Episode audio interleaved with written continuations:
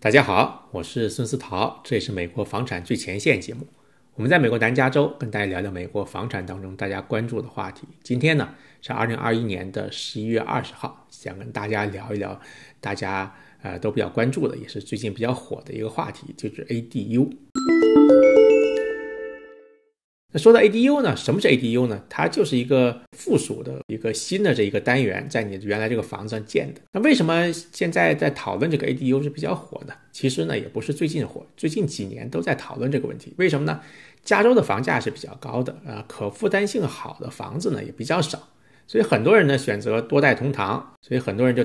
动这个脑筋，那之前呢，这个呃门槛比较高嘛，你要是通过各种申请、各种批准。那最近呢，九月份加州通过了 SB 八、SB 九、SB 十法案，降低了这个门槛。大家感兴趣的话，可以去看一下这三个法案。我们九月份呢也做过两期节目啊，讲这个事情。大家看一下这个法案呢，其实对 ADU 的这个门槛的降低呢，大家都非常感兴趣，因为加州政府呢也是也是想能够提高。住房的供给，现在呢，很多人也是在找这样的相关的物业，看看能不能有这个加建 ADU 这个可能性。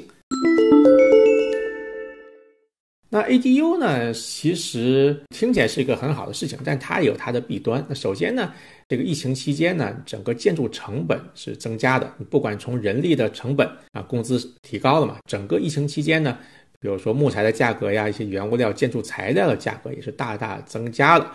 所以你现在去做一个 ADU 呢，成本是比较高，那几十万跑不掉嘛。ADU 建好之后呢，你还是要去找政府来看一下，呃，当地这个 s a s Office 会派一个 p r i s e r 啊来做呃新的估价。你加建了这么一栋之后，你整个房子的估值会改变，这样呢会影响到你以后房产税的金额，你可能你的持有成本就变了嘛。再一个呢，整个 ADU 的时候。呃，也挺烦的。你要找你跟你签约的这个这个建筑商嘛，是不是？你要看他这个有没有相关的资质。这个整个房产的可负担性不太好啊，而且这个情况不改变的话，在未来几年整个趋势来看，还是加州的这个 ADU 会越来越多啊。那今天呢，就简单跟大家聊聊 ADU 这个事情。很多朋友问这个啊，ADU ADU 可能跟跟大家也是泼个冷水，大家也是要注意一些弊端。